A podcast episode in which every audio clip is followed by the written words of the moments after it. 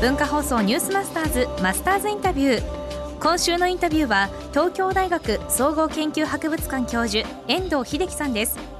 遠藤さんは動物の遺体を解剖しその体の仕組み進化の謎に迫る動物解剖学者。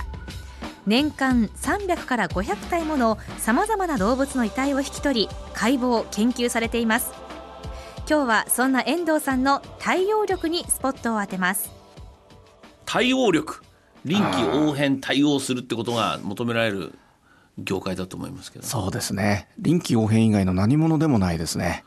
決まった方法や決まった手法というのはある程度しかないですね。もう死体が線あったら1000通り臨機応変に振る舞わないといいことはできません。で今日来ました。はい。大動物がドーンと入ってきました、はい、あれ？これ参ったなっていう時の回避の仕方こういろいろあると思いますけどこれできないってことは絶対ないわけですよね。なるほど。こんな例がありますね。象が死にました。はい、えー、万全の準備を整えて装備をして人間を連れて動物園さんに行きました。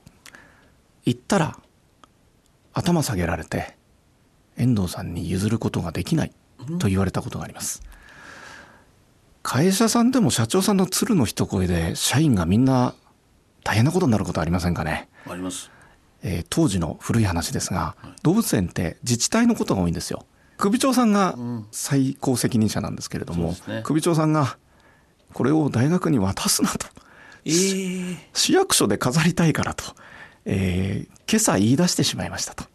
で昨日電話を受けて翌日には駆けつけてたんですけれども申し訳ないんですけども命令なので渡せないと言われたことがあります。で動物園さんは間に挟まってかなり悩んだんですね。遠藤が十分に準備をして東大がお金を使って取りに行ってますから、まあ、損害与えちゃうだろうというところまでかなり悩んでおられたんですね。僕はそれこそ学者です。その場で考えつくことがあります。市長さんは胃とか腸とかいらないですよね。腎臓もいらないですよね。心臓もいらないですよね。市長さんが欲しいのは骨だけですよね。それが僕のプロ意識です。骨をしっかりとその場に残して内臓丸ごと全部いただいてまいりました。これこそ意地です。僕それで恥ずかしくない論文を東大チームで博物館チームで書きました。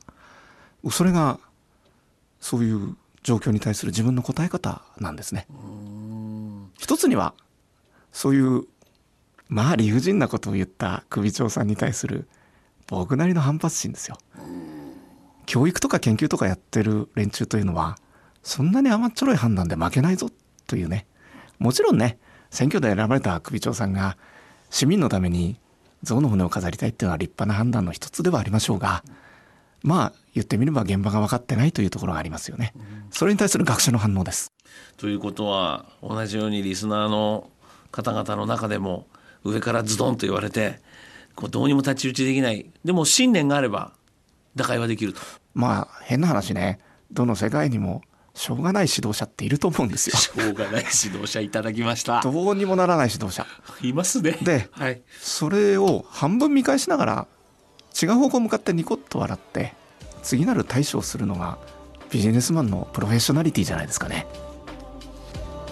まあ戦ってる人ですね、学者といっても与えられた教材その他もろもろあるものを全てこう論文に仕上げていくっていう作業をしてる人もいると思うけど骨は必要ですけど内臓はいらないですよねっていうそのその場での臨機応変っていうかかわし度っていうかやっぱ一瞬一瞬に勝負してる人だなと思いました。まさに対応力。多分ビジネスマンになっても遠藤先生は多分とんでもない人になったと思いますけどね、はい、このマスターズインタビューはポッドキャストラジオクラウドでもお聞きいただけます。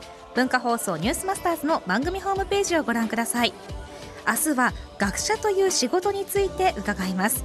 文化放送ニュースマスターズマスターズインタビューでした